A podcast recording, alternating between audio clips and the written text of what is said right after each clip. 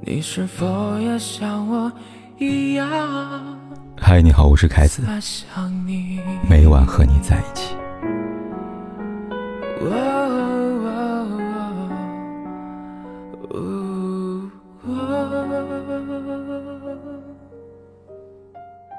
离婚到底看什么？有人说，看三个地方。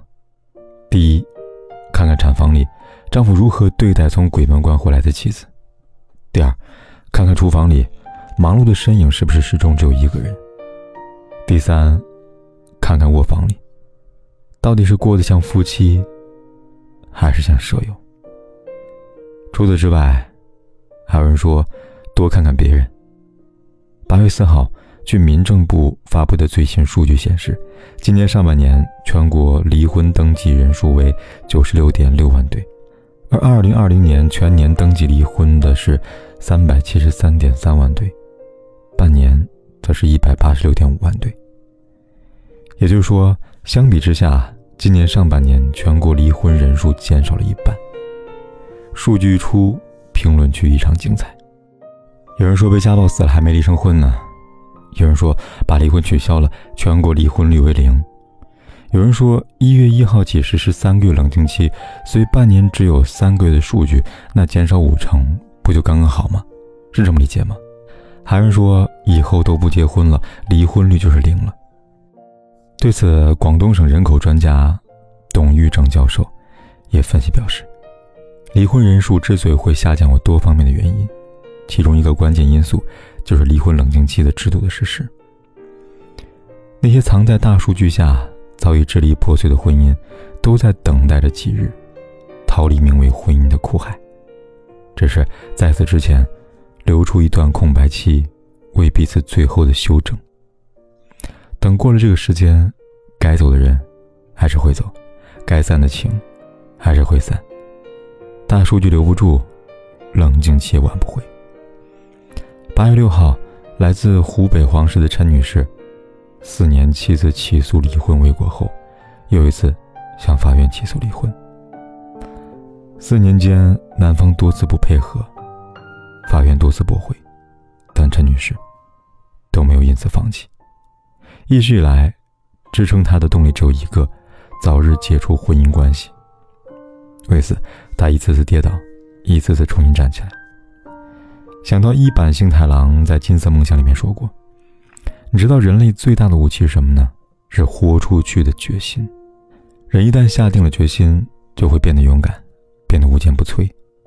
到了那时，他眼睛里会浮现出一座明亮的灯塔，而他只需要朝着它驶去就好了。”从大多数现实案例以及网友们的反对中可以看出来。离婚数据和幸福程度之间不存在绝对反比关系。换种说法，离婚数据更多时候呈现的是一个结果。但我们都知道，有些东西，过程比结果更重要。如马克·李维所说：“我一直觉得，很奇妙的是，这个世界上总有一些看似无关紧要的小事，它们凑在一起就能决定我们的命运。当拼图一块一块组合起来的时候。”谁也无法预见，这样的过程最终将使我们的生活发生怎么样天翻地覆的改变。争吵、隔阂、误解，这些看似很小的事情，一件件侵蚀着婚姻，组成结果，最后酿成恶果。那么，回到开篇第一个问题：离不离婚这件事情，如果不看大数据，那干什么？答案很简单，还是看人。这个人，一个是你，一个是他。先来看你。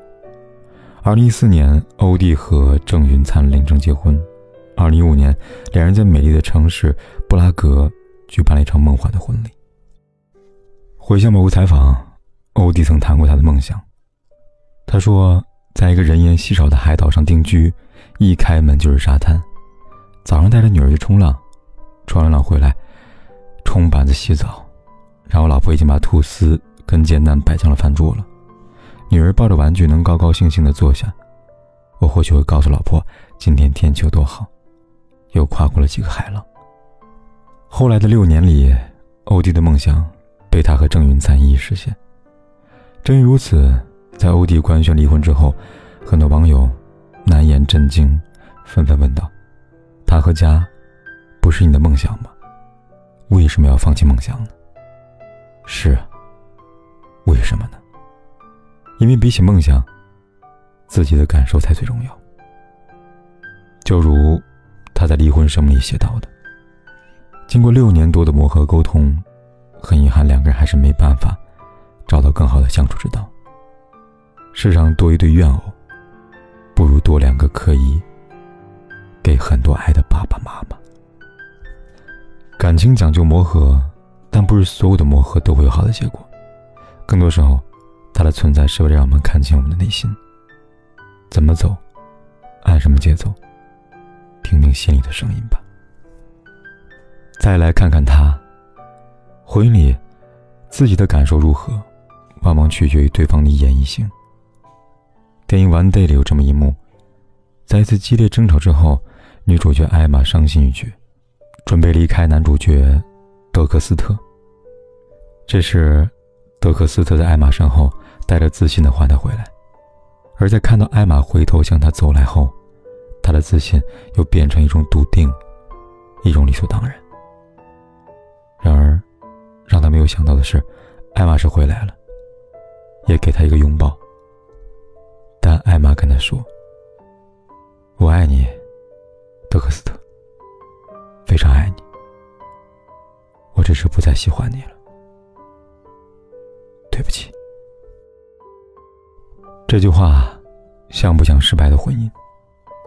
我们时常会说爱大于喜欢，事实是，喜欢比爱珍贵。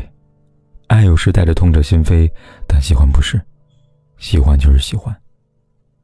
这个世界上，任何带着希冀、带着雀跃的情绪，都能用喜欢来形容。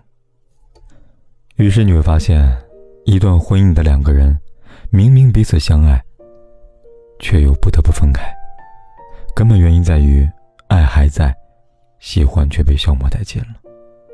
而喜欢的殆尽与否，全凭对方表现。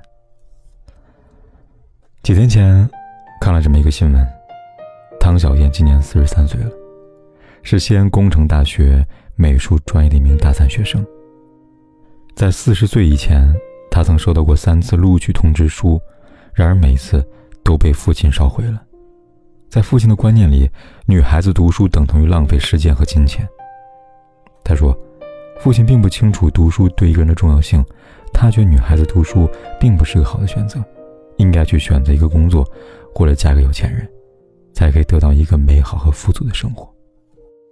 带着这样的想法，父亲在汤小燕不知情的情况下烧毁了三次通知书，直到去世那一年，父亲才把这件事情告诉汤小燕。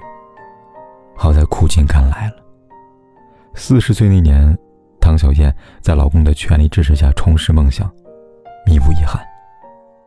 她说：“我老公说，如果你有梦想，你就应该去追逐。”当时我一直在做梦，每天基本都梦见自己上大学了，所以我在想，一定要做这件事情，不然一辈子都活在梦魇里。